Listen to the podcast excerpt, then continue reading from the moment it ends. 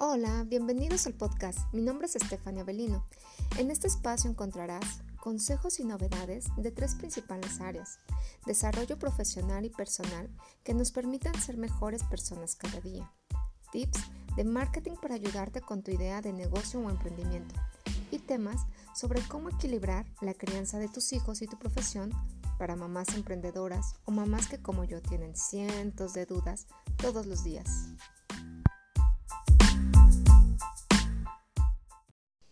Bienvenidos y bienvenidas a este nuevo capítulo. Hoy hablaremos de la procrastinación. Y es que cuántas veces hemos tenido la intención de terminar o empezar algo importante, pero de pronto nos encontramos contestando un correo, viendo nuestras redes sociales, preparándonos un sándwich o incluso hasta lavando los trastes, porque preferimos hacer todo menos eso que se supone que es importante para nosotros.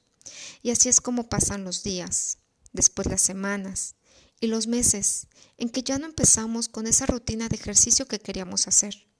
Ya no trabajamos en ese proyecto que teníamos en mente. Ya no estudiamos ese nuevo idioma que nos habíamos propuesto. Y ya no terminamos ese curso online que habíamos comprado. Entonces aparecen las excusas reconfortantes como mañana será otro día o el lunes lo empiezo. La procrastinación no es otra cosa que el mal hábito de postergar situaciones o actividades que deben atenderse, pero que nos provocan sensaciones que no nos agradan, como miedo al fracaso, ansiedad, estrés, cansancio físico o intelectual, y lo reemplazamos por actividades más irrelevantes pero más agradables. Así que la procrastinación no tiene nada que ver con la flojera, la pereza o la mala gestión del tiempo. Está más bien vinculado con el mal manejo de las emociones. Porque cuando procrastinamos, en realidad no estamos dejando de ser productivos, sino que decidimos hacer otras actividades más amenas. Definitivamente, la procrastinación es algo que todos queremos erradicar y aniquilar, si lo que queremos es tener mejores resultados en nuestras vidas. Así que mi sugerencia es empezar con pasos pequeños.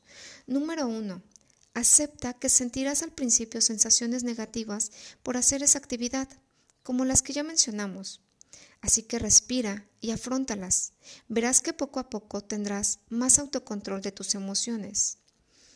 Número 2. Ponte un stop cuando identifiques que tu mente quiere irse a las nubes y estás a punto de procrastinar. En este punto, detente, al ponerte un stop, dejarás de hacer cualquier cosa en su lugar.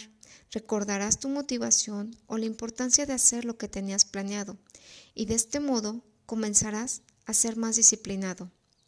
Recuerda esta frase de Carl Jung que dice que hasta que el inconsciente no se haga consciente, el subconsciente seguirá dirigiendo tu vida y tú lo llamarás destino. Gracias por escucharme. No olvides darle like a mis redes sociales para seguir en contacto. Y si crees que algo de lo que escuchaste le pueda servir a alguien más, te invito a compartirlo con esa persona que se te vino a la mente. Nos vemos muy pronto y te mando un beso. Chao.